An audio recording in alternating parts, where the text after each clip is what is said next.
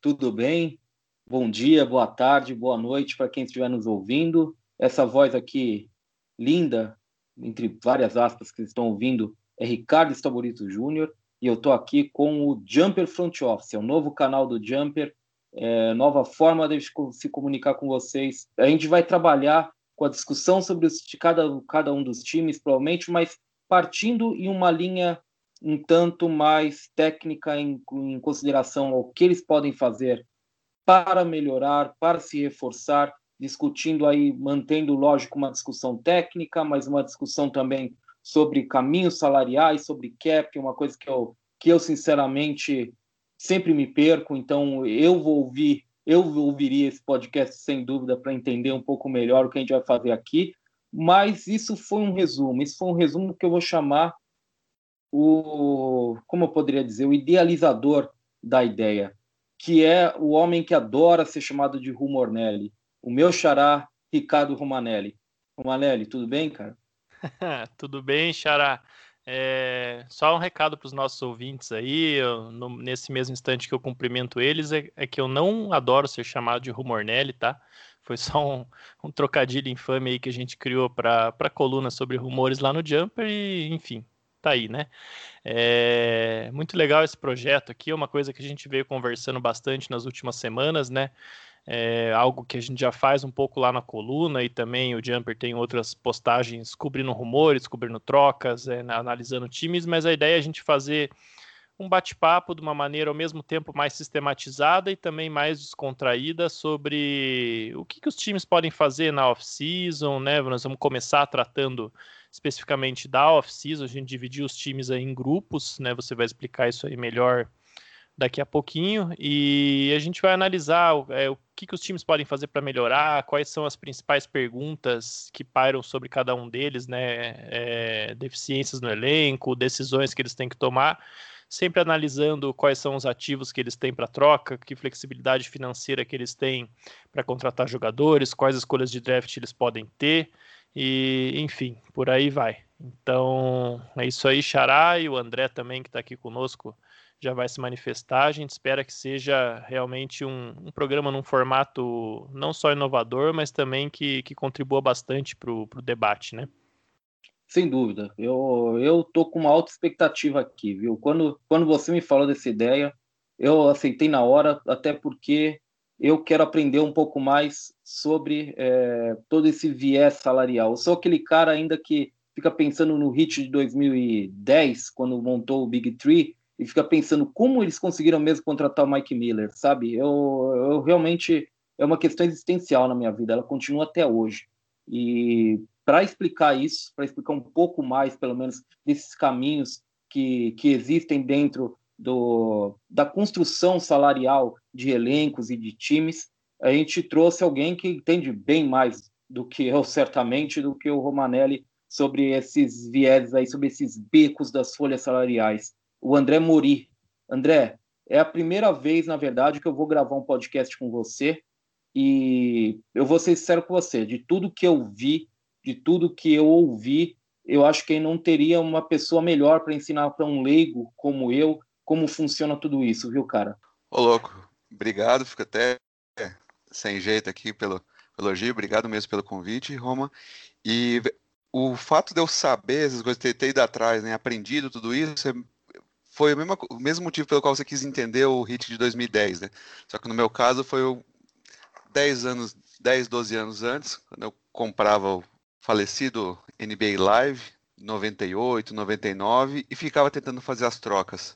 Então eu via o Lakers, Lakers do Shaq, faltava um power forward de verdade, titular para no, no, jogo, não conseguia trocar por ninguém. AC Green era muito fraco, o rating dele era ridículo de baixo, o Lakers estava sempre acima do cap, não conseguia pegar nenhum free agent. Então, dali que começou, comecei a, a buscar entender da onde tem, né, da onde sai tanta regra e o que, que cada, cada um consegue fazer dentro das regras para construir os times. E, e o Hit, de fato, é um, é um dos melhores times para fazer isso. Acho que se fosse pegar um exemplo, talvez seria o, seria o Hit, para mostrar como, como trabalhar esse, toda essa esse livro de regras que dá uma, dá uma, acho que uma barça completa de, de, de regras. Poxa, eu também joguei NBA Live 97, 98, isso entrega a meia idade, mas eu não queria fazer isso. Mas vou, vou, vou citar isso, porque foi citado e realmente uma, uma memória afetiva que a gente tem esses NBA Lives mais antigos, antes da febre 2K, né? Que hoje, hoje tudo gira em torno do 2K, mas. 2K. É, mas hoje mas a, gente, a gente pegou live. a gente jogava o live. Eu, eu joguei bastante o live. É... Vou, vou, falar que eu comecei no live 2001, tá? 2000, na verdade. Mas então, estamos todo mundo mais ou menos na mesma, né? Ah, estamos na mesma faixa aqui. Vai, vai, vai ser uma conversa, pelo menos com as referências vão ser mais ou menos as mesmas, né? Pelo menos é, todo mundo vai entender as referências um do outro. É, é um bom começo, viu? É um bom começo. Ninguém quer ficar dando risada sozinho. O... Bem, vamos lá, gente. A pauta do nosso podcast, que essa aqui é a nossa primeira edição, claro, é, a gente vai tra trabalhar com off-season, mas separando aí por grupos de times. Né? A gente vai trabalhar hoje com quatro dos oito times que não foram à bolha, ou seja, são os times que a gente pode considerar que é, foram os piores da temporada e, e, de fato estão em um patamar inferior em termos de resultados nessa temporada aos outros 22 que foram convidados pelo menos para finalizar a temporada em Orlando, né? Então, hoje a gente vai trabalhar com quatro desses times. A gente vai trabalhar com Atlanta Hawks, Cleveland Cavaliers, Charlotte Hornets e Chicago Bulls. É, por que esses quatro? A gente foi bem criativo nessa, né? É, alfabética, ordem alfabética. A gente foi realmente bem certeiro nisso aí. É um critério técnico importante que a gente assumiu. É, inclusive, o... inclusive, eu queria só, desculpa te cortar, Xara, só mas tra trazer uma, um termo aqui que eu achei muito legal que o John Hollinger, né, ex membro do front office do Memphis Grizzlies e hoje colunista do The Athletic, cunhou, que a gente tem lá no, no torneio do basquete universitário na NCAA, a gente tem lá né, o Sweet 16, o Elite 8, o Final Four, sempre né, fazendo um joguinho ali do número com, com uma palavra.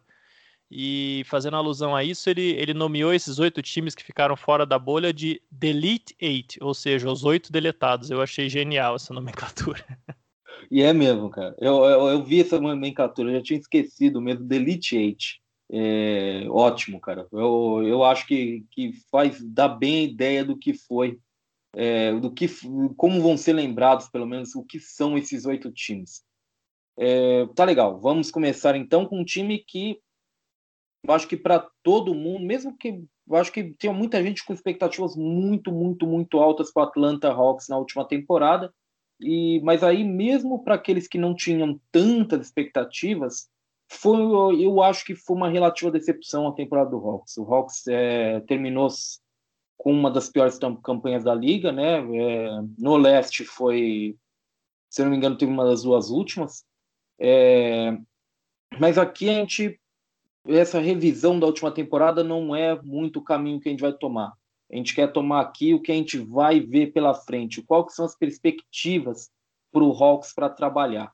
É, o Atlanta, para a próxima temporada, agora já pensando na próxima temporada, tem 56 milhões em contratos garantidos, mas esses 56 milhões eles podem virar, teoricamente, 68, quase 69, com alguns dos, das opções salariais que eles têm no elenco, ofertas qualificatórias para restringir a agência livre de alguns jogadores, e a gente está falando de Scala Bissier, de DeAndre Bembry, é, Damian Jones, que eles é, chegaram a adquirir há pouco tempo do, do Warriors. É, mas hoje, se você for ver quem, em termos de agência livre, quem que pesa aí, provavelmente o único grande nome de, de alguma importância, provavelmente, é o Jeff Teague. O Jeff Teague é um contrato aspirante hoje, ele termina assim que a, que a próxima season começar, de 19 milhões. É, certamente não vai renovar por tudo isso e se renovar, né, ou assinar contra o time.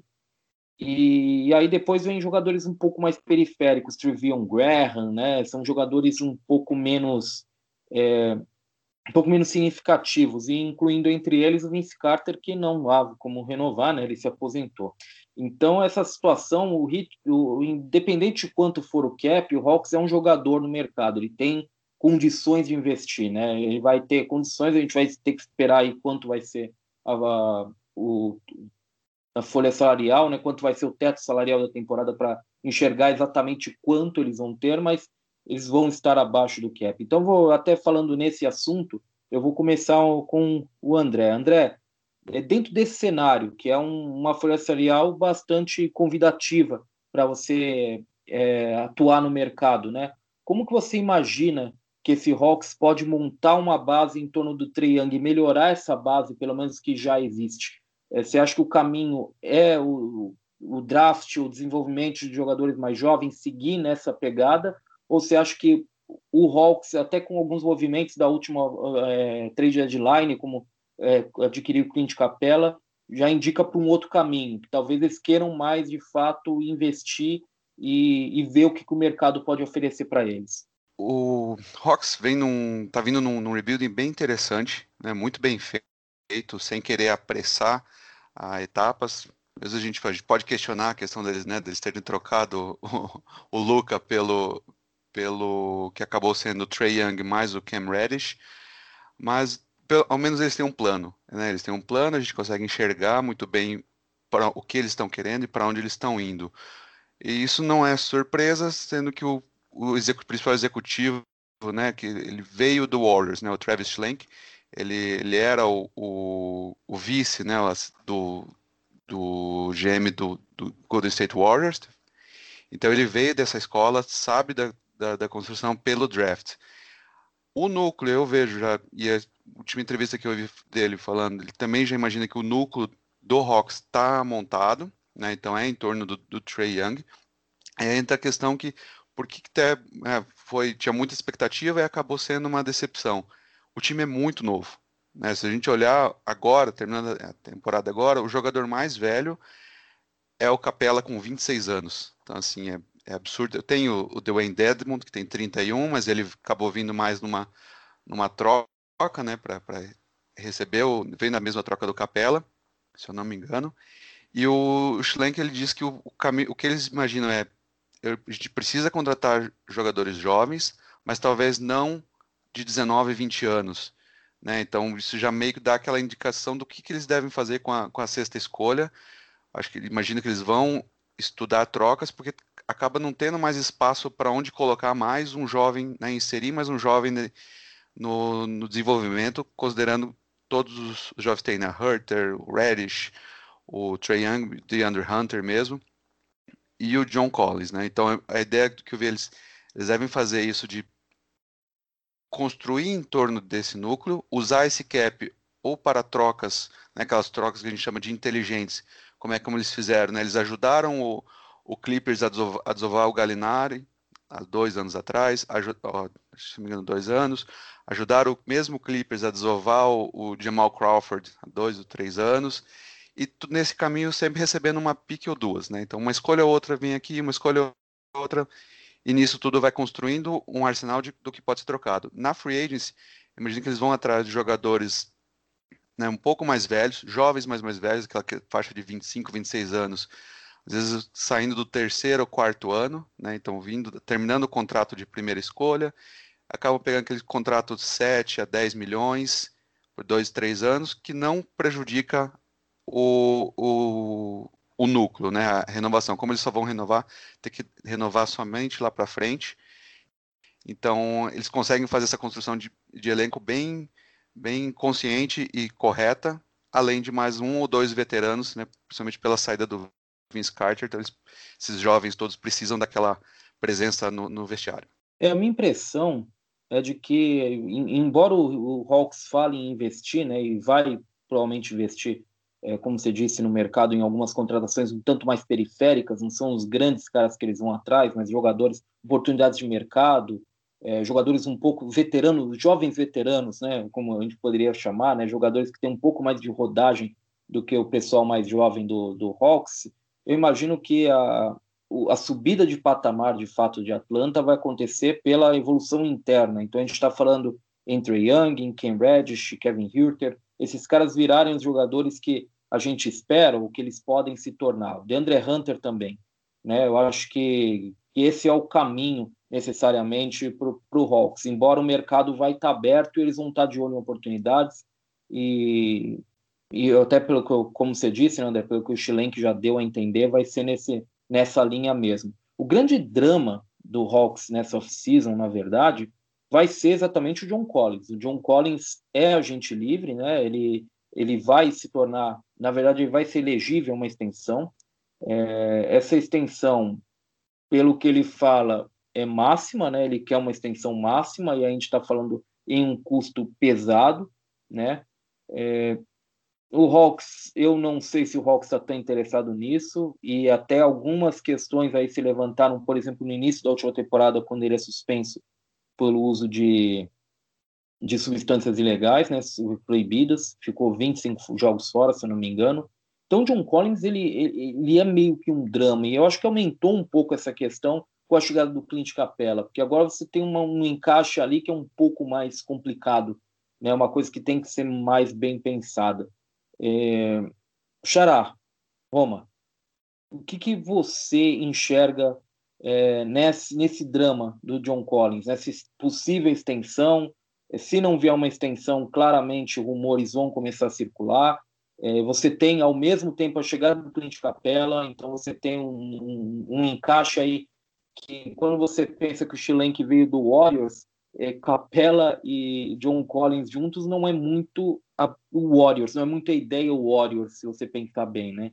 Então, como que você enxerga esse drama específico com esse ingrediente novo, né? Com esse fato novo que é a chegada do Capela? Pois é, Xará, eu acho até que tem uma, tem uma questão que a própria presença do Capela vai acabar sendo um, vamos dizer, um, um comparativo para o Collins, tanto em em rendimento dentro de quadra, quanto no que ele vai exigir de salário nessa extensão, né? Porque o Capela é um cara que não tem também um salário baixo, né? Ele, ele, se não me engano, na última temporada agora ele ganhou 15 milhões, mais ou menos, o contrato dele vem subindo e ele teve é, assim, a função dele no time é mais ou menos parecida com a do Collins. É verdade que o Collins é um cara mais pontuador, pega também muitos rebotes, né? Ele foi um cara aí de praticamente 20 pontos e 10 rebotes, que sempre é um jogador de valor na NBA, na última temporada que ele disputou completa. Mas essa temporada 2019-20 era justamente onde o Hawks queria avaliar como é que ele ia crescer ao lado do Trae Young e tudo mais, e veio essa suspensão, atrapalhou demais os planos da franquia. É, o Hawks teve que ir ao mercado buscar um pivô, que era o Capela, é, outro complicante nessa decisão é que o, o Capela não chegou a jogar com o time, né? A gente não sabe como, como ele vai se entrosar com o Trey Young, como é que vai ser essa dupla dele com o Collins, se é que é possível você jogar, você ter uma formação com o Collins e o, o Capela em quadra, porque os dois são essencialmente o mesmo tipo de jogador, né? São o, é o famoso roll man que vai fazer o pick and roll ali com o Trey Young. E por um lado, o Hawks tá certíssimo em buscar esse tipo de jogador para trabalhar com o Trae Young. Ele é um, um, armador de pick and roll, né?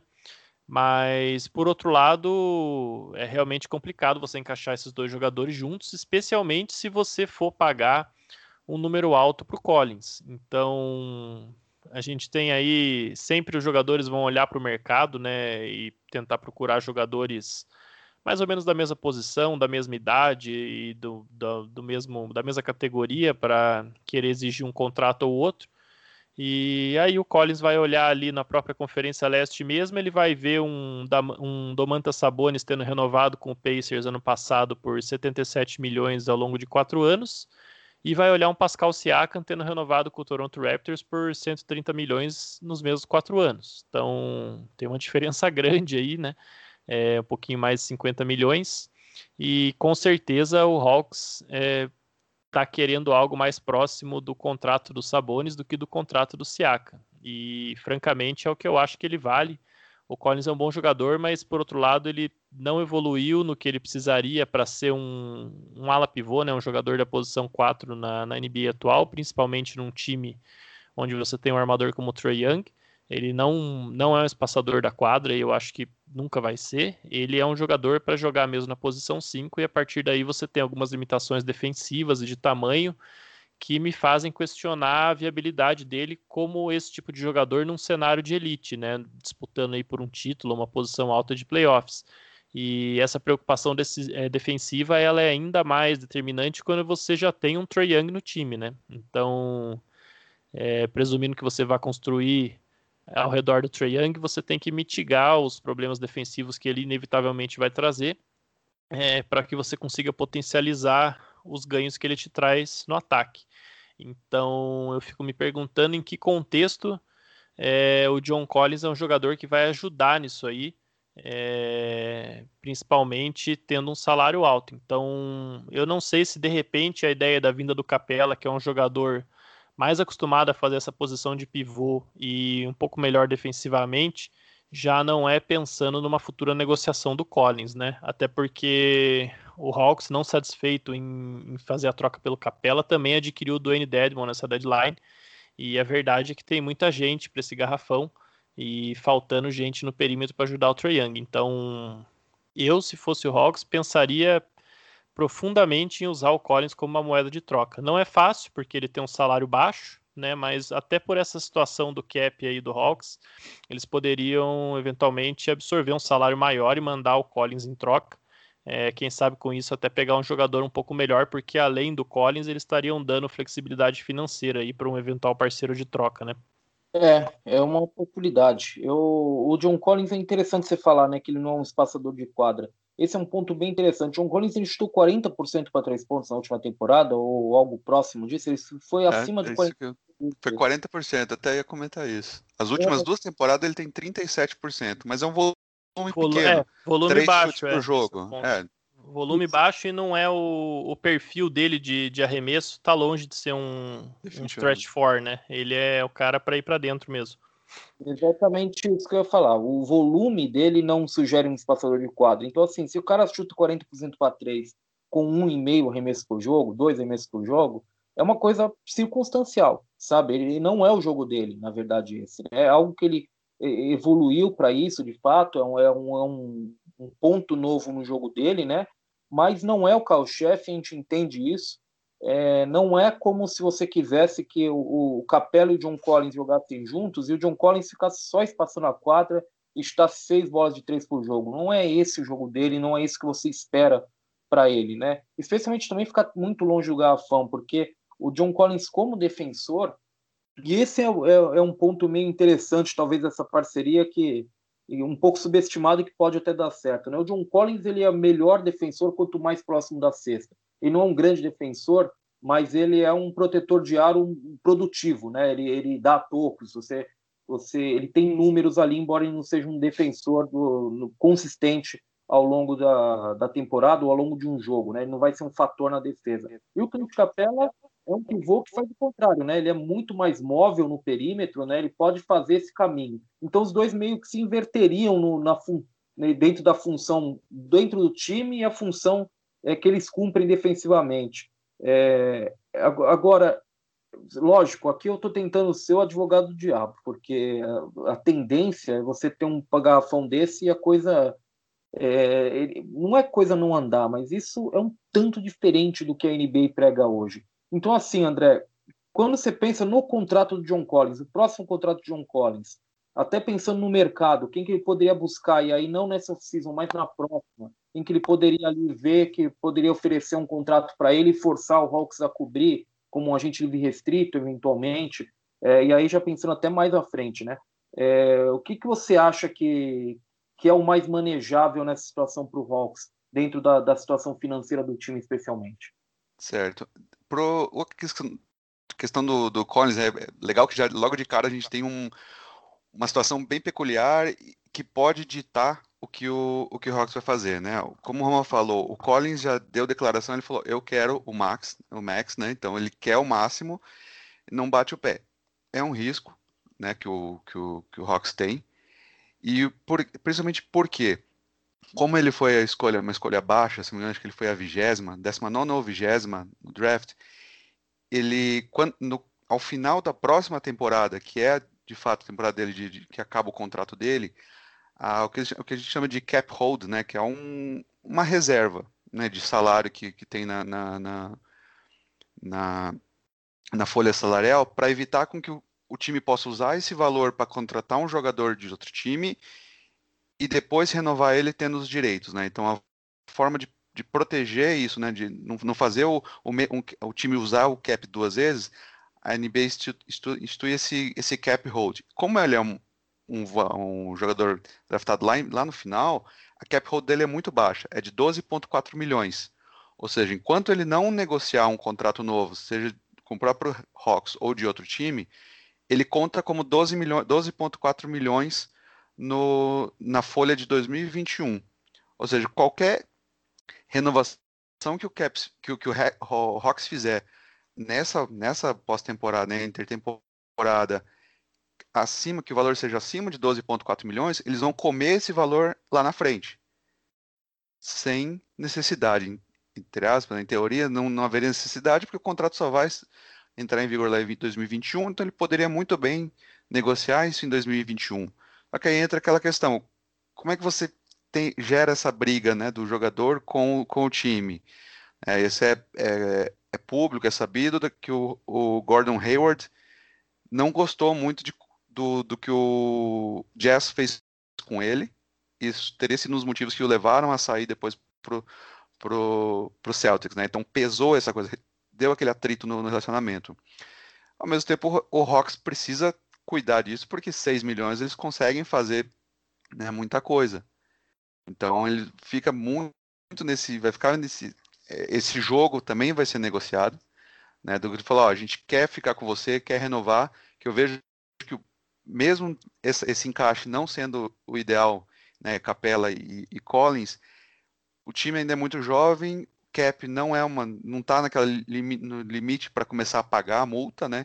Então eles conseguem ainda manter, manter pelo menos um, dois anos ou trabalhar a troca depois, né? Então acho que hoje o Hawks não precisa ter decidir agora, obviamente, a menos que recebam um, um baita de uma, de uma oferta, né? Ou próprio Collins falar, então tá bom, então não, não vai me dar a, renovação agora, a extensão agora, nem venha falar comigo ano que vem, então pode ser, mas eu, eu hoje eu vejo eles caminhando por um negócio, mas acho que mais para 2021, para proteger, uma forma de jogar esse com, com esse com a cap hold dele baixa e poder reforçar ainda mais o time. Vendendo esse plano para o Collins, não vejo ele recusando. É, eu acho que é, que é tudo uma questão de conversa, tudo uma questão de negociação, né? Tudo uma questão de conversa e, e todo mundo se acerta. É, eu, eu, acho, eu só acho que o John Collins certamente está com mais pressa do que o Hawks para esse negócio sair. Isso aí eu acho que é sem dúvida, acho que todos nós concordamos. É, eu... ah, tem que garantir o dinheiro, né? Precisa. Ah, quanto antes garantir, melhor. É, não tenha dúvida. O, eu, eu vou subverter aqui a ordem. Eu, vai ser em ordem alfabética que a gente vai trabalhar os times? Sim, mas aqui dentro não vai ser em ordem alfabética. Eu vou trocar tudo. Eu vou para o Cleveland. Eu vou dar um salto aí. Eu vou para o Cleveland Cavaliers. É, Cleveland é um, é um, time que, quando você pega a, a folha salarial do time, é, é, é meio depressivo. Mas, enfim, é, hoje como a situação deles. Eles têm 78 milhões, 78,4 milhões em contratos garantidos para a próxima temporada, só que esse valor pode disparar para 112 milhões e certamente vai, porque aqui, por exemplo, a gente está falando da, da é, player option de 28 milhões do André Drummond, que vai ser ativada com certeza. Então você tem um, um cenário aqui que, que vai demorar um pouco mais de tempo do que o Hawks para as coisas parecerem entrar no lugar e, e começar a ser um time para investir de fato no mercado. Agentes livres, Tristan Thompson, né? Todo mundo já está sabendo, e aliás, existe um. Dizem já há um bom tempo que existe um interesse mútuo nisso, né? É, os pivôs encontram um lugar interessante para trabalhar no Cleveland, né? Um dos poucos lugares que estão investindo ainda bem em pivô. André Drummond, Tristan Thompson, Larry Nance, tem muita gente lá para jogar no garrafão. É, isso sem contar o Kevin Love ainda, né? E, e bem, eles fizeram o, Cleveland sem estando meio atado aí em termos financeiros, eles fizeram uma aposta nos últimos dois drafts com as boas escolhas que eles tiveram e investir em dois armadores, né? Colin Sexton e Darius Garland. O Xará, Romanelli, o que, que você enxerga como construção para esse elenco a partir desses dois? Você acha que os dois são peças assim compatíveis para se construir E, e a partir do momento que você tem esses dois aí, ou um deles é, cravado como sua peça central, o que, que dá para mexer aí? Como que você imagina um elenco sendo formado em torno dessa peça? Olha, é, são dois nomes realmente bem intrigantes, porque a gente tem aí o Colin Sexton, né? Vamos falar dele que já tem. É, vai para o seu terceiro ano na NBA, então a gente já tem uma amostra maior para analisar ele. É um cara que evoluiu, ele, ele realmente teve uma evolução como arremessador na, da temporada de calouro para essa segunda temporada. É, é um cara que ele é esforçado na defesa, mas não é um grande defensor. E apesar de ser um cara que faz 20 pontos por jogo, eu acho que a grande deficiência dele, principalmente pelo tamanho e pela posição, é que ele não é um bom passador, né? É, tem até um debate aí que talvez ele ou o Garland, não sei quem seria considerado o armador principal do time, mas qualquer deles que for, talvez seja o, o armador titular da NBA que menos cria, né? Isso a gente está falando de uma NBA onde o Patrick Beverly é armador titular, então realmente é um, é um título que ninguém quer ostentar. E sobre eles especificamente, o Sexton, a não ser que ele dê um salto muito grande nas próximas temporadas, eu acho que ele é um caso clássico daquele armador que vai acabar tendo uma trajetória de um sexto homem depois num time bom né, justamente por essas deficiências dele, é aquele cara que ele precisa ter a bola na mão, mas ao mesmo tempo ele não cria para ninguém e ele não é um jogador ofensivo bom o suficiente para você ter um, um sistema de jogo ao redor dele.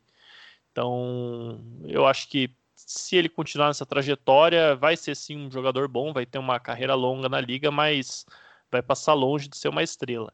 Claro que um jogador de 20 anos de idade, a gente nunca pode cravar essas coisas, é só a projeção que a gente faz hoje, né? E o Garland, olha, honestamente, é um cara que no draft eu pessoalmente tinha uma esperança maior nele. Ele não mostrou muita coisa nessa temporada, mas também é verdade que o sistema do Cavs foi uma bagunça. É, ele é um armador menor e chegou tendo tido uma cirurgia de joelho, né, que encerrou a temporada dele no basquete universitário. Então, talvez não estava aí no ritmo ideal, ainda não se adaptou ao físico da NBA, até pelo tamanho, né? Um cara que vai ter que trabalhar no físico. E, enfim, tudo que aconteceu aí com o Kevs, com a demissão do, do John Bilal e a bagunça que foi o time, né? Os veteranos insatisfeitos, o Kevin Love. É, então, é bem difícil você realmente tirar uma conclusão de um, de um sistema desse, né? Eu sempre falo que a gente analisa muito o, o, jogador no momento que ele é draftado, né, com, ali com 19, 20 anos, e não analisa o que acontece com ele nos primeiros 3, 4 anos dele na NBA, que eu acho que são mais determinantes muitas vezes do que o que ele era no momento que ele foi draftado. Então, é, às vezes você colocar um jogador aí numa franquia que vai saber trabalhar ele melhor, que tem um, uma cultura mais bem estabelecida, que já tem um time mais sólido ali no lugar e tudo mais, é, qualquer atleta vai evoluir é, mais do que se ele for para uma franquia bagunçada e o Garland, infelizmente, está numa situação bem complicada agora. Então, vamos dar aí mais é, essa temporada, outra, ver como é que ele anda, né? É, mas olha, pelo histórico aí de jogadores do tamanho dele e desse perfil, ele tem que ser realmente um jogador ofensivo muito bom para compensar as deficiências físicas que ele tem, né? Então, a gente estava falando agora há pouco do Trey Young, é um cara que faz 30 pontos e 10 assistências por jogo e por causa do tamanho e da defesa e tudo mais, muita gente questiona se ele pode realmente ser a peça central de um time bom. Então, o Garland vai ter que, que subir para um outro patamar aí se ele quiser ser considerado esse tipo de jogador ou, enfim, é, espaço na liga ele vai ter, mas talvez não como uma estrela, né? E já pegando um gancho aí, que eu sei que você vai falar na sequência sobre o Tristan Thompson e os pivôs do time todos, né? Eu realmente acredito, ah, não acredito numa renovação dele lá. É, o Thompson já ganhou uma grana boa até ali do Cavs, né? Esse salário dele que está expirando agora era de 18 milhões, então é, de repente uma renovação acima de uma mid-level exception, que seria talvez a oferta que ele vai ter de outros times melhores no mercado, não seja o que vai convencer ele a ficar, até porque o Cavs é um time que já está pagando 27 milhões para o Drummond, está pagando 28 milhões aí para o Kevin Love. Quanto mais acima de uma mid-level exception ele vai pagar para o Tristan Thompson para ele ser reserva ali, disputar minuto com o Larry Nance. Não sei exatamente qual que seria o plano, né? E também acho que não vão cair nessa furada de ah, vamos renovar para manter o ativo e depois tentar trocar na deadline. Primeiro porque eles já fizeram isso com o Kevin Love e descobriram que virou um ativo negativo, porque eles pagaram muito caro. E hoje a verdade é que eles não conseguem trocar o Kevin Love, a não ser que seja por outro contrato igualmente pesado, né? E segundo, porque nos últimos anos, se você analisar as movimentações de, da trade deadline, simplesmente não existe mercado para pivô. Os times estão sempre ali buscando um ala defensor para os playoffs, às vezes um armador, um arremessador, né, um criador secundário. E é muito difícil você trocar um pivô na deadline. Quando você troca, acontece a bizarrice aí. O Drummond, por exemplo, que é um cara que se falava em nível All-Star e ainda, né, teoricamente ainda não longe do auge dele, foi trocado por literalmente nada do Pistons pro, pro Cavs, então na deadline o mercado de pivô é realmente muito ruim. Então eu acho que o caminho entre Thompson e, e Cavs vai ser mesmo o divórcio. E a gente tem aí vários times, inclusive bons times, né, procurando um pivô. Ele é um cara que tem bastante experiência em playoffs. Tem um, além da experiência em playoffs, ele tem um retrospecto de fazer boas séries de playoffs. É um pivô que consegue jogar o basquete dos playoffs, né? Consegue trocar na defesa, então adicionou aí esse ano a bola de três pontos ao arsenal dele, então a gente vê aí um Boston Celtics precisando de pivô, a gente vê um Los Angeles Clippers precisando de mais gente para posição. Eu acho que ele vai ser um cara bastante assediado aí por vários contenders e não fica no Cavs, não. Para ser sincero, essa é a minha impressão também. Eu, eu acho que o Tristan Thompson, aliás, é melhor para o Cavs e é melhor para o Tristan Thompson que isso acabe agora sinceramente. Já deu. É, ele provavelmente consegue um, algo melhor, uma situação, uma perspectiva competitiva melhor, né, em outro local e, e certamente o Kevin pode, ele, pode não, ele tem que começar, o Kevin tem que se, se ele quer reconstruir, a impressão que eu tenho é que o Kevin está muito preso ainda. Então, se ele quer reconstruir, de fato, ter um elenco é, repaginado, eles precisam começar a se livrar um pouco das coisas, sabe? Eles têm que deixar desapegar, né? É, o LX, né? E, e, Tristan Thompson é um desses caras que precisa desapegar, já deu, né? Eu acho que, que é isso. Se renovassem com o Tristan Thompson, para vocês terem uma ideia, se renovassem com o Tristan Thompson, eles teriam 31 milhões comprometidos no Kevin Love, 28,7 provavelmente, já que é player option, no André Drummond para a próxima temporada, o salário do Tristan Thompson e o Larry Nance com 11,7 milhões a, a receber. O, provavelmente a gente estaria falando dos quatro contratos mais caros do time entregues a pivôs ou ala pivôs que, que não te dão grande versatilidade, sabe? É, a grande questão é que se a gente vai desapegar, e aí eu acho que, que o André também concorda, né, André? É, é hora do Kevin meio que abraçar a reconstrução que ele está ensaiando fazer quando traz esses garotos aí para a maçã e tal. É, se esse é o caminho, tá, Tristan Thompson vai embora. Mas o que fazer com esses outros? O que, o que fazer com Kevin Love? O que fazer com, com o André Drummond, sabe?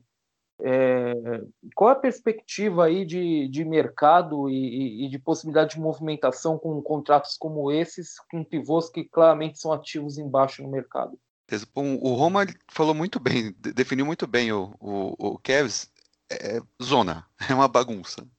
É, você, você, olha o, o, Você também, quando você abriu, assustou com o elenco, né? E você vê que o elenco é uma coxa de retalhos. Né? O jogador que foi tudo vindo de troca, que ele vem de. Tá, tá nessa tentativa desde que o LeBron saiu, né? Há dois anos. E aquela coisa, Cleveland não é um destino para free agents. Então também não adianta, acho que o caminho deles também não vai ser limpar a folha, simplesmente limpar e achar que vai conseguir sentar à mesa, né, com uma estrela qualquer que seja, né? desde primeira linha até a segunda, etc.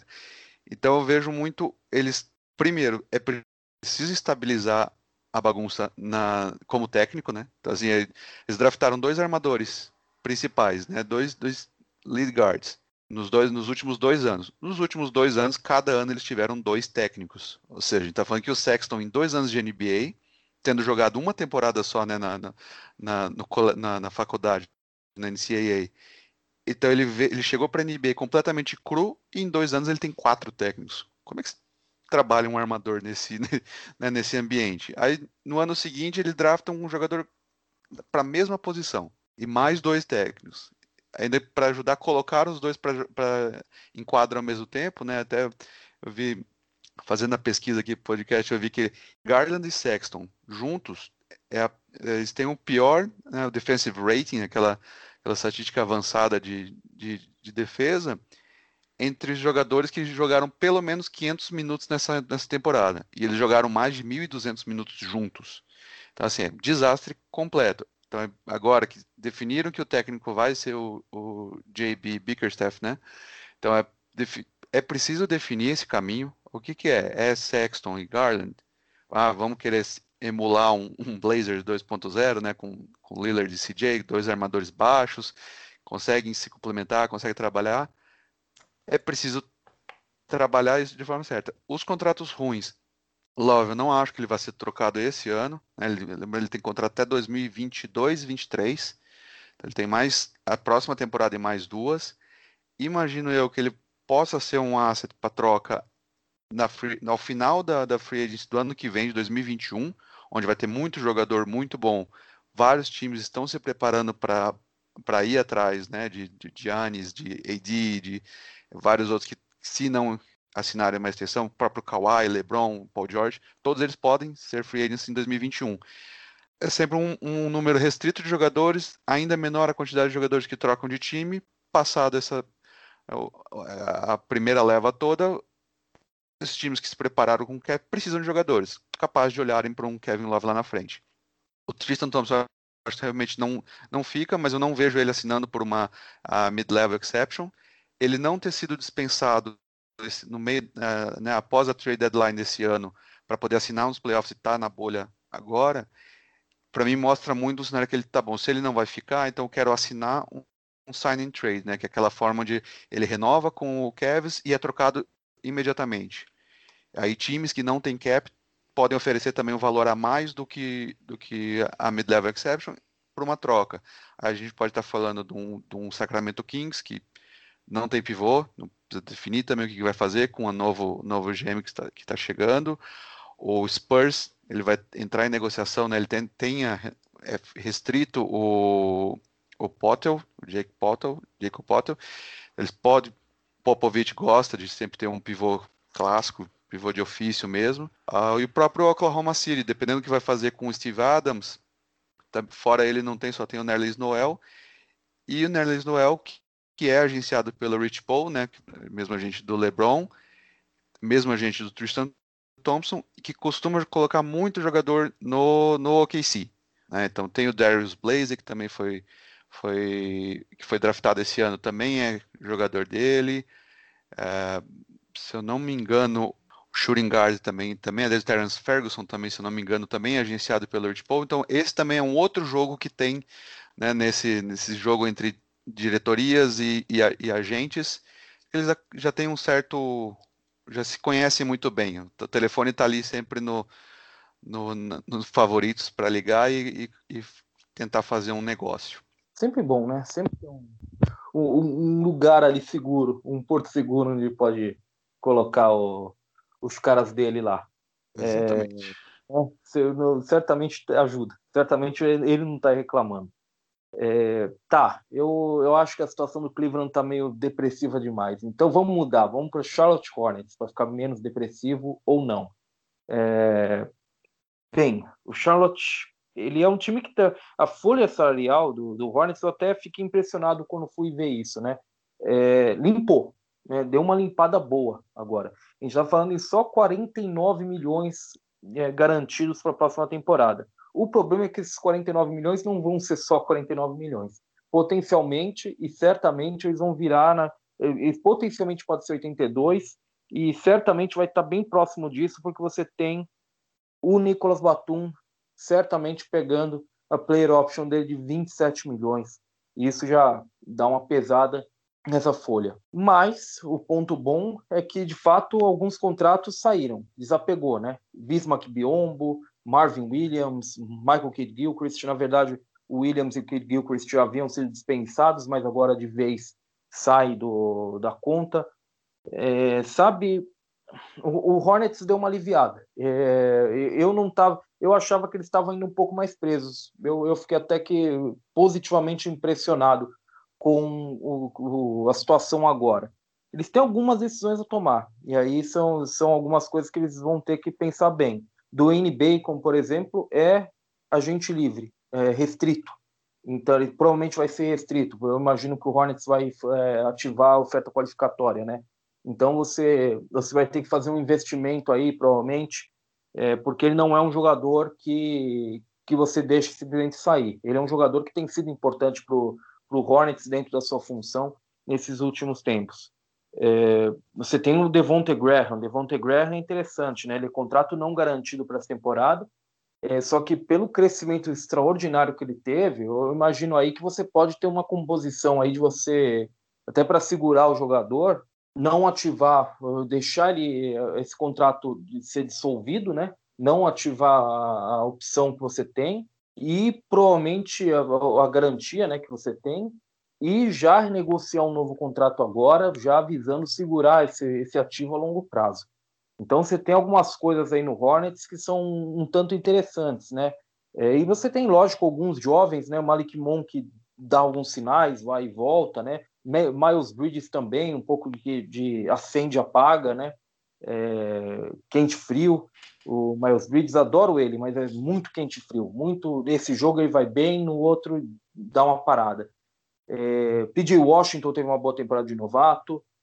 Sabe, algumas coisas parecem estar se formando no Hornets. O problema é que a gente nunca muito confia no Hornets para montar algo realmente competitivo. Enfim, você, você vê alguma coisa se formando no Hornets. Eu consigo ver alguma coisa se formando ali no Hornets, mas antes de tudo, eu quero entender, na verdade, André, como que pode se dar essa negociação com o Devonte Graham, porque eu não entendo exatamente, como eu já disse, o que, que, pode acontecer aqui. Eu sei que a gente pode ter uma renegociação contratual aqui, o, como eu disse, né, eles podem liberar ele da, da garantia que eles têm hoje de contrato parcialmente, parcial, né, e tentar tornar ele um agente livre e aí já negociar um contrato agora. Mas existem, logicamente, algumas limitações financeiras e tal, Quero que você explique um pouco melhor o que, que o Hornets pode fazer para segurar o Devontae Graham agora, já se garantir. Tá certo. É, na verdade, ele não, ele não abre mão, né? Que o contrato dele, na verdade, ele é não garantido. Então tem aquela parte. Ele, como veio é uma escolha de segunda rodada, isso é muito comum. Né, acaba assinando um contrato de três anos. No caso dele, então, foi dois mais um, né? E, então ele é um contrato não garantido. O contrato não garantido ele não consegue fazer isso, né? De adiantar a, a free agency dele. Isso é, é, é possível fazer quando o time tem uma team option, né? Que é o, foi o, é o caso mais emblemático dos últimos anos aí, é o, é o do Nikola Jokic. A gente pode até falar disso numa, numa outra oportunidade. Mas com o Graham, o que, que, o, o, que, que o Hornets pode fazer? E pessoalmente é o que o Mitch, o Mitch Kupchak deveria fazer. Ele pode negociar uma, uma extensão de contrato. Como ele, ele tem, uma, tem esse ano de contrato, e, a, e, pelas regras da CBA, o time, esse jogador só pode assinar no máximo por cinco anos, então ele está limitado a com, com, uma extensão de quatro anos para juntar esse 2020, 2021, mais quatro temporadas depois, chegando até 2025. E essa limitação também tem na questão do valor, então eles não podem simplesmente oferecer uma, um, um contrato máximo, né? Então aí o, qual que é a jogada que, que, o, que o, o o Mitch Kupchak pode fazer, né? Ele falou, olha, quero você aqui, não quero arriscar deixar você, né, chegar na, na, na, na Free Agency 2021, onde sim, ele poderia assinar por um valor muito maior, mas eu já hoje, em 2020, eu te garanto 50 milhões, já dou 50 milhões na sua mão, que é o máximo que o, que o Hornets pode fazer hoje para ele. Né, 50 milhões e 4 anos. Então vai jogar mais ou menos os 10 milhões a mais por, por ano, né, de, de de, de contrato que pega desse primeiro ano, que é 1,6 milhão, o contrato dele vai para 11,6 e depois mais o, o, resto ao longo das próximas quatro temporadas. É um valor abaixo do, do que ele conseguiu no mercado? Provavelmente, ainda mais considerando a temporada que ele teve. Ao mesmo tempo, garante esses 50 milhões e o que é mais importante ainda na situação que a gente está, porque a gente tem toda uma incerteza ainda de como, vai, como serão as, o, os próximos anos de, de, de cap, né, de, de folha salarial, pela perda de receita que a NBA vai ter pelo, pelo corona, né? Então, é aquela coisa que pode ser, não é o cenário ideal, mas ele pelo menos garante 50 milhões e garante que daqui 5 anos ele vai estar em 29, 30 anos, se eu não me engano, vai estar chegando. Espera-se né, que ele esteja atingindo o pico dele, o auge dele como jogador, ele possa ter mais um contrato longo e garantir. Então, assim, para mim, o caminho, o como lidar com o Hornet, com o Graham, deveria ser esse. Eu acho que ele apostaram no Rozier como um, um armador principal né, vindo do, do Boston, e acho que acabaram achando dentro de casa mesmo ali o, o, o Graham, que é um ano mais novo somente que o, que o Rozier, então é bom pontuar isso também. É, esse é o grande drama com o Hornets, na verdade, né? O Hornets investiu ali um, um bom valor, né, no Terry Rozier, que na verdade foi uma sign and trade, né, com o, na questão do, do, do Kemba Walker, se não me engano. É, eles meio que se, se trocaram de lugares, né? E na verdade eles encontraram outro, exatamente o que o André falou, né? Aliás, muito bom ter o, muito bom ter o André aqui ou muito ruim ter eu aqui, porque você vê que o André veio corrigir o que eu falei, né? Eu estava pensando numa renegociação contratual, você dispensar o, o contrato, a, a, garantia ou a não garantia do contrato, e, e, na verdade o caminho tem que ser um pouco mais um pouco mais complexo, como o André explicou. Mas, de fato, você tem agora o, o Terry Rozier e o Devontae Graham. Os dois melhores jogadores do time provavelmente jogam na mesma posição ou são jogadores que, teoricamente, tem, cobrem a mesma lacuna, digamos assim. Eu não gosto de falar na mesma posição porque o basquete mudou, né? especialmente na NBA. Você tem, hoje não se fala, eu acho que não, não vale muito a gente falar em posição, vale muito mais a gente falar em função. E eles dois são jogadores relativamente diferentes mas ainda assim é um bom investimento preso em armadores se você renovar também o contrato do, do Devonte Graham. É, nesse sentido, o que, que se torna o Terry Rozier dentro do Hornets, sabe? É isso que eu quero entender. Ele era a grande aposta, mas depois dessa temporada e tudo que aconteceu com o Devonte Graham, o que é exatamente Terry Rozier, se ele é alguma coisa no Hornets e talvez não seja o caminho ele ser em outro lugar. Pois é, o Rozier eu acho que é um cara bastante intrigante, né? E ele é um, é um cara que eu suspeito que ele vai começar a frequentar rumores de troca. É, em primeiro lugar, porque como você mesmo disse, ele foi parar no Hornets por uma questão circunstancial, né? O Kemba Walker decidiu assinar com o Celtics e a maneira mais fácil de, do Celtics viabilizar o negócio financeiramente foi fazer uma, uma sign and trade com o Hornets e nisso o Rozier, que é, teve um último ano lá em Boston turbulento, né? Aquela toda a questão do Kyrie Irving, todo o vestiário do, do, Celtics ano passado que foi bem complicado. O Rozier foi um dos caras que mais sentiu aquilo, deu algumas declarações públicas que ficou um clima ruim. E era um cara que estava na cara que ia sair, até porque o, enfim, o Celtics ia contratar o Kemba e não ia ter muito espaço para ele. Ele acabou lá em Charlotte, foi o time que pagou ele. O Hornets, é, eu acho até que fez certo, né? Não vamos aqui discutir o número, mas é, entre sair com o Kemba de mãos a banana e pegar um cara que ainda estava ali com 25 anos e que você podia tentar trocar depois, é algo útil. É, tropeçou no Devonte Graham no meio do caminho e aí nisso o Rozier se tornou um cara ainda mais trocável, né? Se você junta nesse cenário o fato de que o Hornets tem a terceira escolha no draft e esse draft está recheado de armadores no topo ou de jogadores para o backcourt, né, ala armadores também, é, é difícil ver o Rozier ficando em Charlotte. Mas, por outro lado, o contrato dele não é tão ruim, igual todo mundo fala, ou pelo menos pensa, né? É, é, é, um contrato regressivo, então o primeiro ano foi o ano que mais pagou ali, 19, quase 20 milhões, ele vai cair para 18 milhões 900 em 2021 e encerra em 2022 com 17,900, então é um contrato curto, né? Não foi contrato de 4, 5 anos, foi um contrato só de 3 anos. É um contrato plenamente negociável e o mais importante de tudo é que eu acho que ele é um cara que tem valor para muito time aí.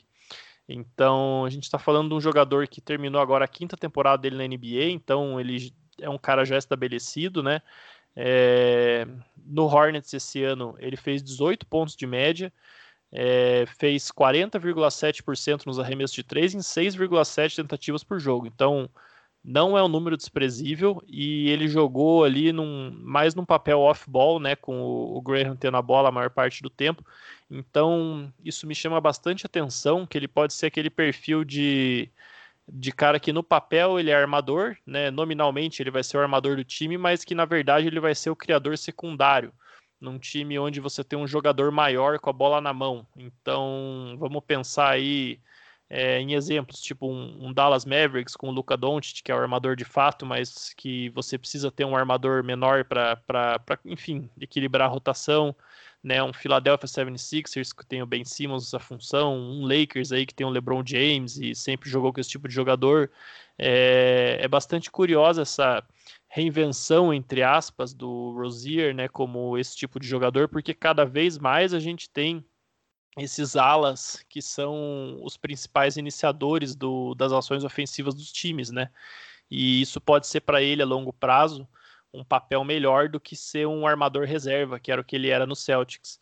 E também é um cara que tem experiência em playoffs, do tempo dele em Boston, inclusive aquele ano que o Kyrie Irving estava lesionado, né, 2017, 18, que o Celtics chegou na final de conferência e levou o Cleveland Cavaliers do LeBron a sete jogos, ele teve um papel muito importante, jogou muito bem. Então, é um cara que, não sei, se de repente você, sei lá, você é um Dallas Mavericks ali, você tem um, um contrato ruim, que você bota uma pique junto e você pega um Terry Rozier, é um bom negócio. O Mavericks foi um péssimo exemplo porque eles estão bem sem escolhas de draft, né, depois das trocas que fizeram, mas, enfim, o espírito era esse. O próprio Sixers que eu citei seria o encaixe perfeito.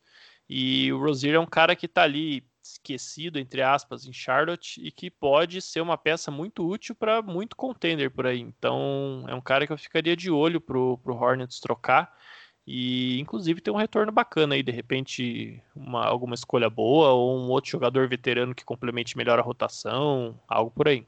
É, eu, eu acho que tem um pouco uma dicotomia aí nessa questão do, do, do Rosier, porque ele, ele é um jogador que ele não é, como você disse, o contrato dele hoje parece muito melhor do que parecia quando assinou, quando a gente bateu mesmo no contrato. É, agora, para essa função específica que você está propondo, por exemplo, Xará, ele talvez ainda seja um pouco caro, mas é, de fato o, o Hornets foi tentando achar um armador principal, digamos assim, um pouco mais clássico, e talvez o, o jogador que o Terry Rozier se revelou em, no Hornet seja mais interessante para ele ao longo da carreira, porque de fato ele, ele encaixa melhor numa liga onde a gente tem tanta versatilidade funcional, como você disse, alas na maior parte é, armando os times, você tem até um pivô armando o time, na verdade, sendo o principal criador de um time como o Denver, que está na final de conferência. É, é uma situação interessante. O jogador que o Terry Rozier se tornou é, é interessante. E a gente tem que lembrar também que fica um pouco escondido que está em Charlotte, mas é, vamos lembrar lá do, do, do, tal do Scary Terry, né, que foi exatamente a passagem dele é, quando o Celtics chegou à final de conferência, né, é, que ele se valorizou bastante. Ele é, é, ele é um jogador que, que ele tem um espírito competitivo e que mostrou um rendimento defensivo que é bastante interessante também. É, talvez ele não seja tão bom defensor quanto ele é é, intenso em quadra, mas funciona, sabe? É, é, um cara que, que realmente ele, ele joga nos dois lados da quadra para você. Isso é interessante também no Rosier. Se você analisar aqui a, folha salarial do Hornet, você tem também alguns jogadores que estão caminhando, além do Batum, obviamente, que vão caminhar agora para um último ano de contrato. Você tem o Cody Zeller, por exemplo, que é o, talvez o melhor exemplo disso até por isso, por estar terminando ali o contrato com o Zeller, eu acho que a feição é de um pivô no draft. Essa terceira escolha draft do Hornets, eu acho que ela tende a virar um, pivô e tem muito a cara do, do James Wiseman Hornets. Eu estou delirando, André? Você acha que é isso mais ou menos que está acontecendo? A cara aqui é do James Wiseman. A cara dele, eu acho que se, se chegar, tem tudo para ser, né? O James Wiseman é uma, de fato, uma posição de, de necessidade. Eu só particularmente ainda sem se não houver trocas, né? Eu ainda acho que o Wiseman não passa do, do, do Warriors. Né? Eu não consigo ver o Warriors selecionando um dos armadores, né? Que, que né? nem o Edwards nem o, ou o, o Lamelo Ball se, se sobrarem qual dos dois o, o Wolves não selecionar. E o Dani, né, o, israelense, eu não sei, não, não consigo ver ele também no, no Warriors.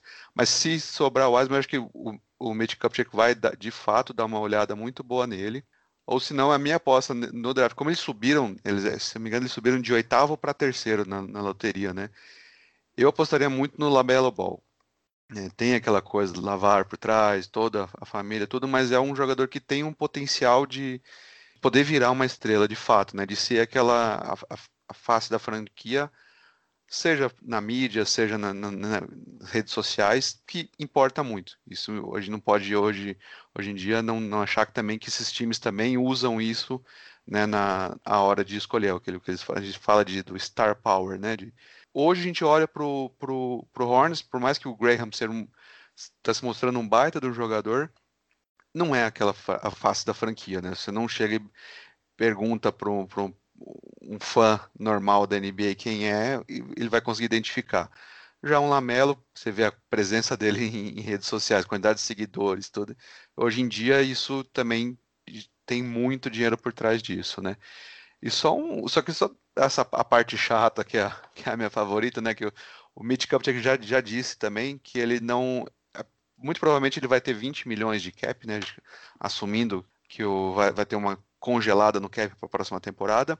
E ele já falou que ele não deve ir atrás de, de um grande nome por 20 milhões. Né? Então ele, o plano dele com o, o Michael Jordan é construir via draft trocas pontuais e inteligentes. Então é usar como ele usar essa troca para receber o Rozier, né, para não perder, não, não deixar o, o, Kemba sair em vão, ele também usar essas trocas. E isso ele vinha fazendo no Lakers, né, no, no tempo sombrio do Lakers, ele fez muito. Então, se pegar quando o Lakers recebeu o, o, o Calderon, todo, muita gente ficou maluca. O que, ele está fazendo? Pegar o Calderon. Ele recebeu duas escolhas de segunda rodada, né, pelo, simplesmente para desovar, para o Bulls desovar o contrato. Então ele né, nessas trocas viraram, uma virou o Svi, né, que hoje está no Pistons, e outra acabou virando o Bruno Fernando, que foi trocado. Então, se você pegar todo o histórico dos últimos anos do, do, do Mitch Cup, é que ele fez muito isso. Né, ele foi pegando jogadores e trocando, pegando, né, escolhendo esses dois. Se eu não me engano, o Jeremy Lin também virou uma pick, ou foi, quando ele mandou, ele mandou o Jeremy Lin pro. Ele recebeu o Jeremy Lin, simplesmente pro Rockets abrir cap e recebeu o Jeremy Lin e a pique de primeira rodada, que virou o Larry Nance Jr., e tinha uma de segunda que acabou não virando porque tinha proteção. Então, assim, toda isso, esse é o exemplo que o Mitch deu no, nessa última entrevista dele de usar o cap, o, o cap que sobra, o Hornets vai ter de muito, muita sobra para fazer isso. E eu vejo ele, eles fazendo isso também né, durante a temporada com o, o Cody Zeller, que você mencionou, e também talvez com o Nick Batum. Né? Você pensar bate exatamente com o do né, que vai além da temporada 2020-21. Ele vai aí se o Sixers vai precisar ter uma flexibilidade para 2021. Então ele pode ir lá e falar, quer o Batum? Te livro 27 milhões na temporada 21-22. Me dá o Horford, mas também me dá uma troca, me dá uma escolha, me dá um jogador aqui, um jovem que você está é o preço que o, o, o Sixers vai ter que pagar, né, principalmente considerando lá em bids, Harris e, e Ben Simmons. Então, assim, esse é um exemplo da, de como esse, esse Hornets vai ser construído daqui para frente. E chegou a hora. Chegou a hora do, do, do puxador de, de audiência desse primeiro episódio. Chicago Bulls. Chicago Bulls, torcida enorme no Brasil, né? Michael Jordan, nem precisa falar. É, mas o Bulls é, o Bulls é um caso interessante de, de folha salarial que dá a entender uma coisa, mas talvez seja um pouco um tanto diferente. Eles, eles têm 77 milhões garantidos, vai subir isso com certeza, vai chegar mais próximo dos 119 que são em potencial, porque você tem aí uma opção que vai ser exercida de 28 milhões do Otto Porter. Isso aí é caso perdido. O Otto Porter vai exercer essa opção certamente.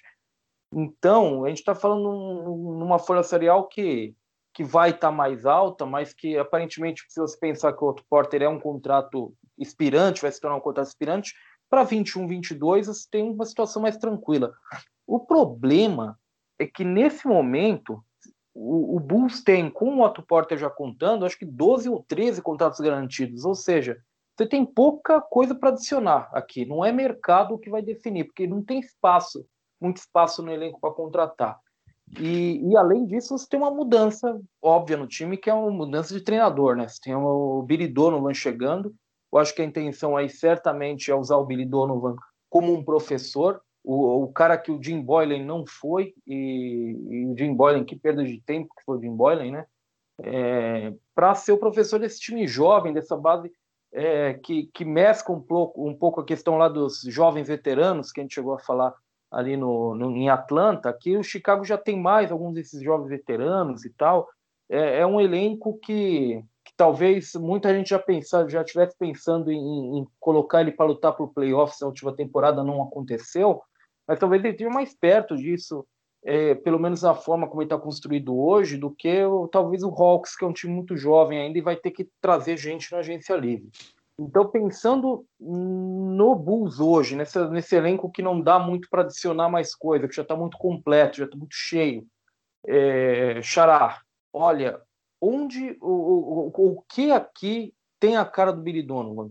Como que você acha que esse elenco aqui vai se moldar à, à chegada do Billy Donovan? Quem que são os jogadores que fazem sentido dentro dessa nova proposta? Pois é, o Donovan é um cara bastante curioso para essa esse emprego aí no Bulls que ele assumiu, né, de, de treinador, porque, vou ser honesto, é um, é um treinador que eu não gosto, principalmente em playoffs, ele, ele tem feito trabalhos péssimos aí, temporada após temporada, é, mas, né, como o Bulls não tem frequentado muito playoffs, talvez isso não seja um problema. Torcida, por favor, não me mate, tá? Só uma piada.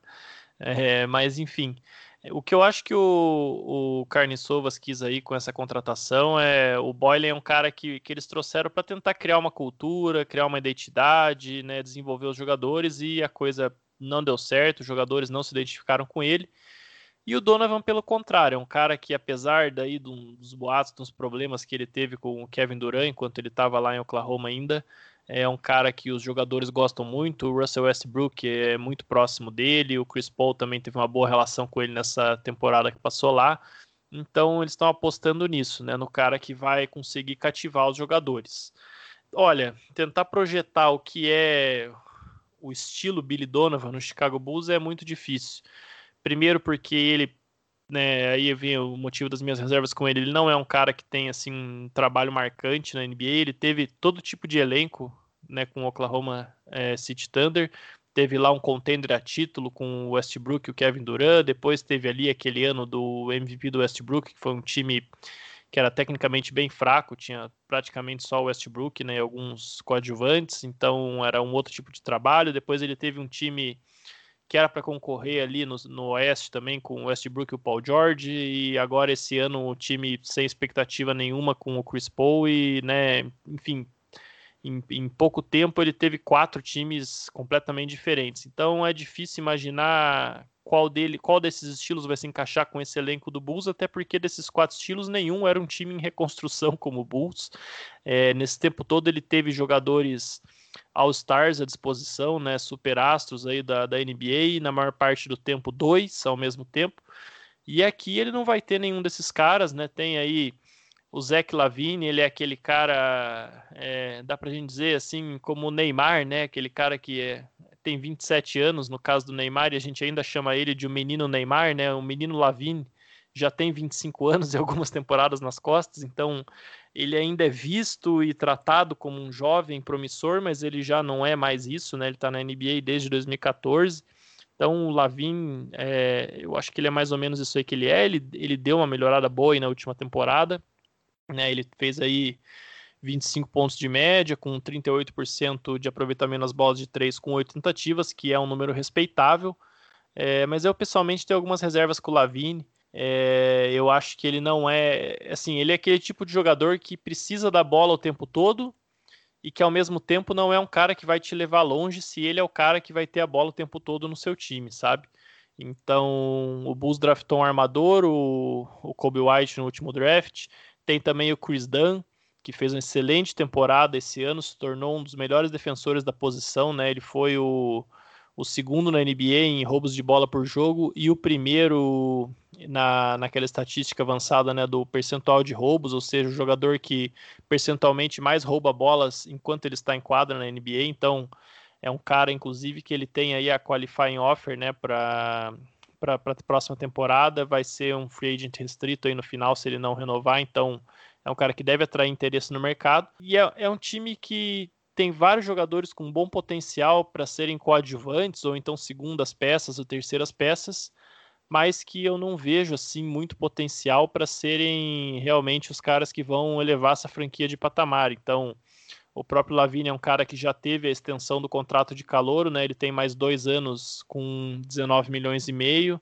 É, fizeram umas contratações ali de veteranos, né? O, o Thomas Satoransky, mais um armador no time, com tem mais dois anos a 10 milhões, o Thaddeus Young a, tem mais dois anos ali em 14 milhões mais ou menos, e o Otto Porter que você citou, que eu acho que esse vai ser uma das melhores moedas de troca nesse mercado, porque vai ter muito time realmente procurando alívio financeiro, né, para 2021, a off-season que tá todo mundo de olho, é a chance do Bulls pegar aí alguns bons ativos. E a gente tem aquela dupla ali no garrafão do Wendell Carter e o Laurie Markkinen, né, os dois tiveram temporadas é, onde ora mostravam potencial, encaixavam boa fase, depois se lesionavam, voltavam em uma fase. São dois jogadores que realmente eles têm eh, se mostraram promissores, têm um potencial muito grande, mas eu ainda não estou convencido que nenhum deles vai realmente se firmar. Eu gostaria muito de ver isso acontecer. E nisso eu acho que o Lavine é um cara que atrapalha um pouco eles. Se você vai botar a mão na bola de um Kobe White, talvez a bola vai chegar mais para o Carter e para o Marketing, mas para isso você não pode ter o Lavine. É, mas aí vem a pergunta, né? Qual é o valor de troca do Lavine na NBA hoje, né? Quem que vai é, dar algo para o Bulls que convença ele a, a, abrir mão do Lavine? Porque queira ou não, com todos os defeitos que a gente está listando, ele é o cara que está ali fazendo 25 pontos para você, é um cara que costuma ter boa performance em, em, jogos grandes, ele não, né, não é um cara que, que realmente está ali, tem comprometimento, joga, então é uma decisão complicada, mas confesso que é uma que, que, eu, que eu tenho bastante curiosidade de ver o que o Bulls vai fazer, especialmente porque, como você citou, eles já têm aí 12 contratos e tem a escolha 4 no draft, então quando você olha aqui, são todos jogadores, esses 12 contratos que eles têm para o ano que vem, né? Otto Porter, Lavin, Ted Young, Satoransky, é, Chris Dunn, Laurie Marketing, Kobe White, Wendell Carter, até aí a gente só falou jogadores que vão estar na rotação ou sim ou sim, né?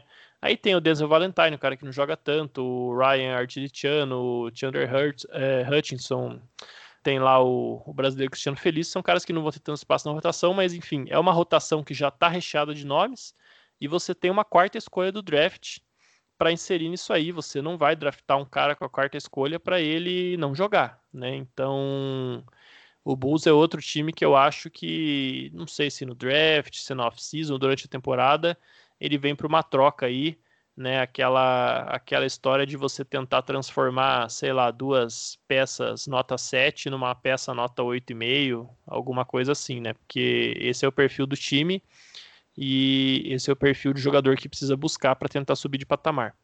Um exemplo de quem virou, e você falou, e quem realmente virou a mesa, um cara que saiu do nada para virar algo muito interessante, talvez o melhor momento para ele é o Chris Dunn. Chris Dunn é um jogador que era tido como carta fora do baralho em Chicago, um desperdício, é, se não me engano, com a quinta escolha de draft, e, e, ele meio que remodelou o jogo dele, né? Ele virou um jogador um tanto diferente, é, virou esse defensor implacável. Muita gente reclamou bastante dele não ter ido para pelo menos o segundo time de defesa da temporada.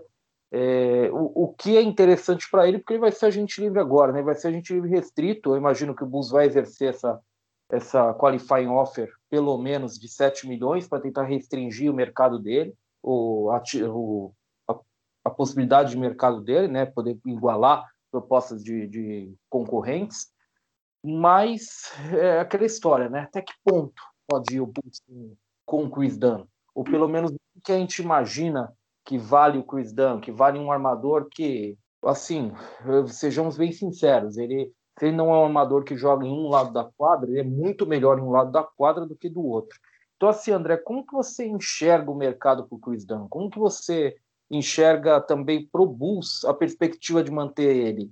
Quanto que é mais ou menos ali o que você imagina que, que vai ser o mercado e que vai ser o, os valores talvez que ele consiga num, num, novo contrato, um jogador que, que tem tudo que eu ponderei, né? Um jogador que, que logicamente estourou agora, é um jogador que talvez tenha tido a primeira grande temporada de fato dele, é no momento mais importante, é, para a sequência da carreira dele na NBA, um armador que joga obviamente muito mais no lado da quadra, no lado defensivo do que no ofensivo. O que, que você imagina de mercado para um cara como esse? Olha, eu, se eu sou agente do, do, do Dan, só começa a conversa a partir do contrato do, do Pat Beverly. Eu viraria para qualquer time e falasse, você quer conversar comigo? E ele assinou, acho que foi 40 milhões, 40 por 3. Tá na faixa de 12 a 13 milhões. Eu acho que começo deveria ser daí. Acho que ele se mostrou assim como um defensor de elite, numa posição de elite da NBA de hoje, né? Pensar que o, que o Beverly assinou isso com 31 milhões, aí você vai pegar um Chris Dunn muito mais novo, né? Com isso, 26 anos, pelo menos 5 anos mais novo do que isso. Então, assim, e agora maturando, definindo o que é o jogador. Né? Ele, quando veio lá de, de Providence, parecia, é, veio como aquele armador pronto já, ele tá, já estava caminhando para aquela caminho de ah, esse, essa escolha foi perdida, né? ainda mais vendo o Buddy Hield, pelo menos mostrando como um exímio arremessador. Jamal Murray é um parte, né? porque ele deu um salto absurdo, mas o Murray é, é bem mais novo que ele também, né? Então, tem três anos, três anos a menos do que o, o Chris Dunn. Então agora ele achou esse nicho, o nicho dele dentro da NBA. É um nicho muito importante. Então acho que alguma, algum contrato a partir desse valor é o que, que ele vai achar. Não difícil ainda a gente falar quem que poderia uh, jogar esse dinheiro nele, né? Tem muito, muito time tem necessidade por essa no elenco, mas é difícil a gente calcular hoje pela incerteza quanto às, a, ao valor né, de que cada time vai poder, vai poder gastar e como serão as próximas temporadas também. Fosse o, o regime antigo, né, Garpaxos, o Garpax, já teriam declinado até essa qualifying offer, né? Para nem ter ideia do que, que, eles poderiam fazer, mas acho que agora com o Arturas ele deve pelo menos é, estender a, qualifying offer. Não acharei estranho se eles negociassem uma, uma renovação, principalmente também se eles também tiveram interesse em manter o, o Lavine, né? Que acho que tendo definindo que vai ficar o Lavine, ele seria o, armador ideal para poder mitigar o problema da defesa, né? Kobe White é um é jogador para pontuar, né? defesa muito muito ruim. Só que aí para isso a gente também vai precisar esperar um pouco e ver. Essa, acho que a contratação do Donovan para mim foi baita uma surpresa.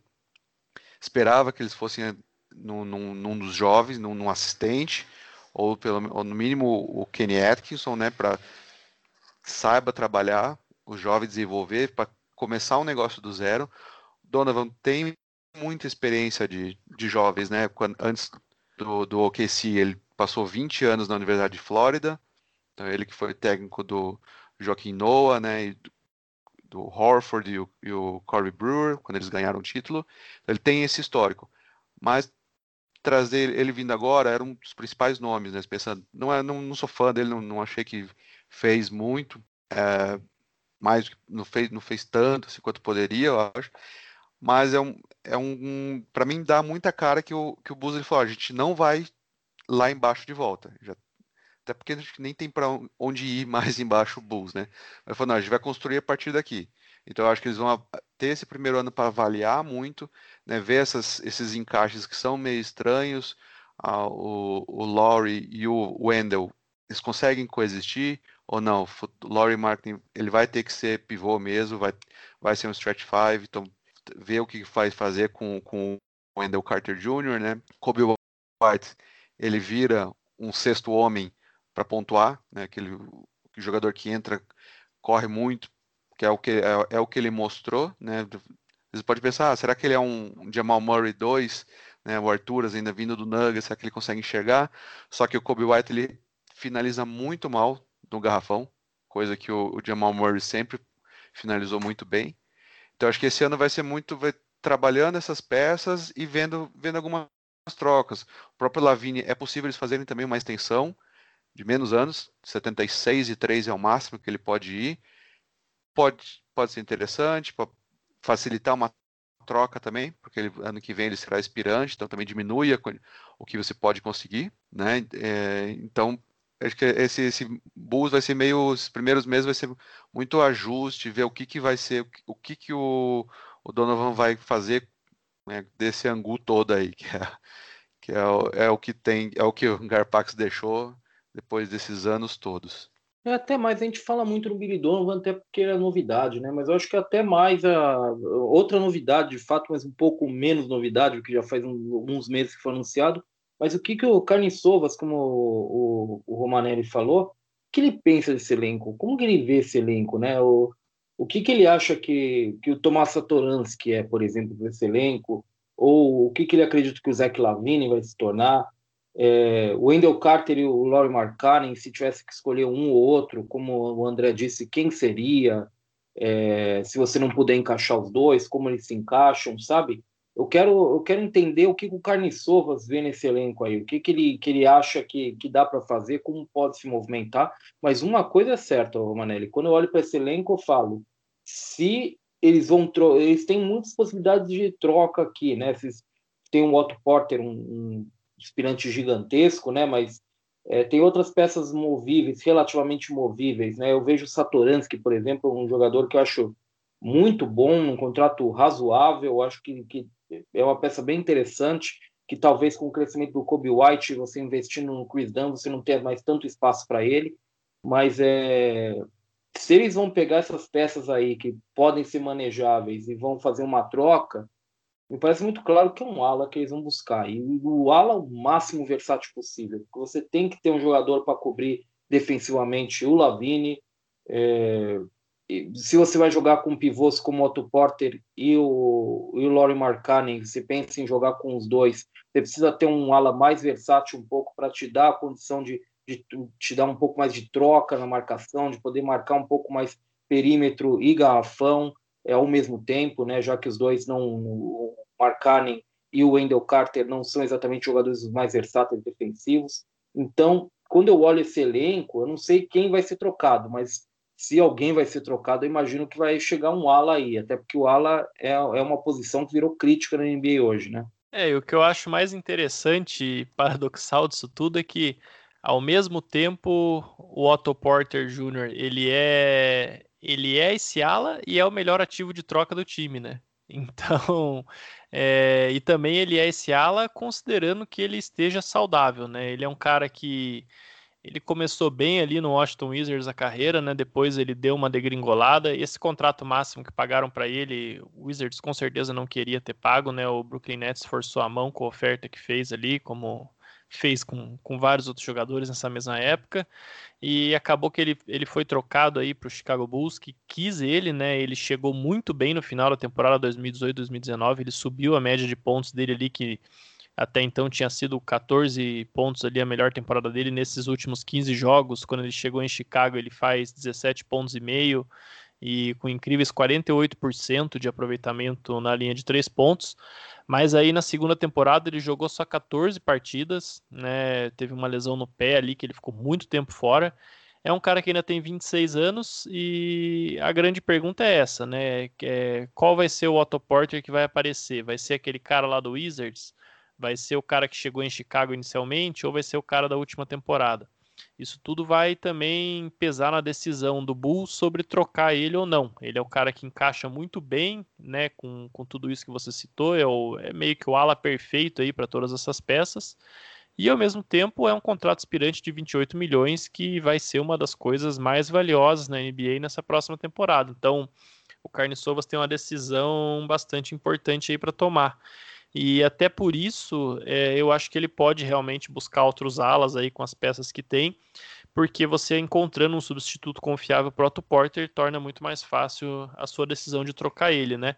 É, é curioso também, o André citou o Joaquim Noah, né, o histórico dele com o, o Billy Donovan, o Noah que é um ídolo do Bulls, e eu não descartaria, né, já tem esse barulho nas redes sociais, ele assinar com o Bulls por essa temporada para, enfim, ajudar ali o Donovan a, a, fazer um trabalho de mentoria com, com os jovens atletas. Ele é um cara, inclusive, que se conseguir passar um pouco da experiência dele para o Wendell Carter Jr., pode é, transformar o Carter Jr. Num, num, jogador muito interessante, né? Eu acho que eles têm um, um perfil parecido em algumas coisas.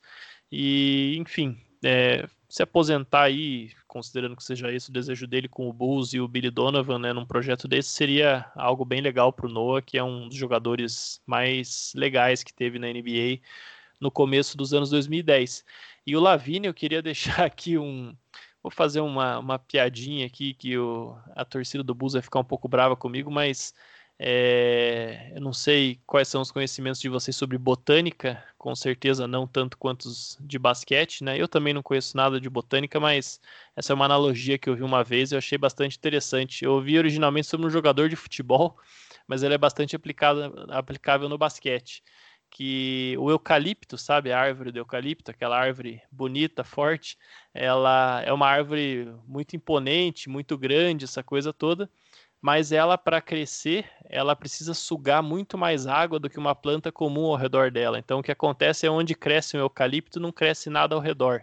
Então, eu acho que o Lavini é esse tipo de jogador. É o cara que ele vai fazer 25 pontos, mas só ele vai jogar. Tem muito jogador perfil eucalipto aí na NBA. Então, esse é o tipo de jogador que o Bulls e qualquer outra franquia tem que buscar fugir se quiser fazer um trabalho continuado. Então, eu deixo vocês com essa aí. Brilhante. Eu, não, eu, eu não vou acrescentar mais nada. Eu não queria comentar sobre o Lavini para não falar esse tipo de coisa. Então, para mim, vou deixar intacto. Não vou não vou nem, nem pitacar mais. Vou deixar quieto.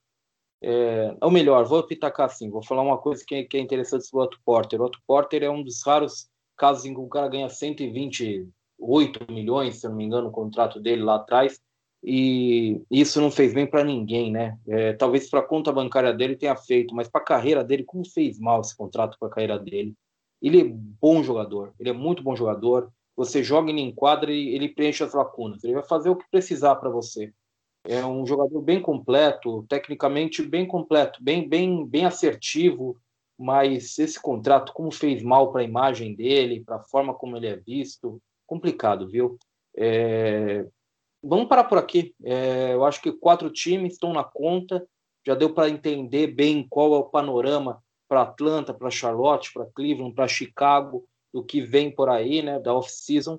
E a gente volta daqui a pouco, na próxima edição, com os próximos quatro times que não foram para a bolha. Como a minha memória é péssima, eu nem vou tentar listar eles, porque eu vou esquecer de alguém. Então, por hora, eu vou deixar um agradecimento e esperar você na próxima, André. Tamo junto. Valeu, muito obrigado. Até a próxima. Vamos lá. Xará, valeu. Ricardo Romano, o homem a lenda. que isso, valeu Xará, valeu André por toparem esse projeto aí. Vocês são dois caras que, que eu mais gosto de conversar sobre esse assunto, né? A gente sempre trocou ideia disso, então é, além de tudo, além da gente estar tá fazendo aqui um, um, trabalho que eu considero que eu considero bastante legal, é para mim é muito divertido fazer isso tudo. Então, vamos em frente. Espero que seja um podcast aí que, que alcance bastante esse objetivo, tenha bastante sucesso. Valeu, quem ouviu até aqui, um abraço, até a próxima. Valeu a todos, um abraço, a gente espera na segunda edição do Jumper Front Office, viu? Se cuida, abraço nessa pandemia aí, se cuida especialmente, né? Um abraço e até a próxima. Valeu, galera.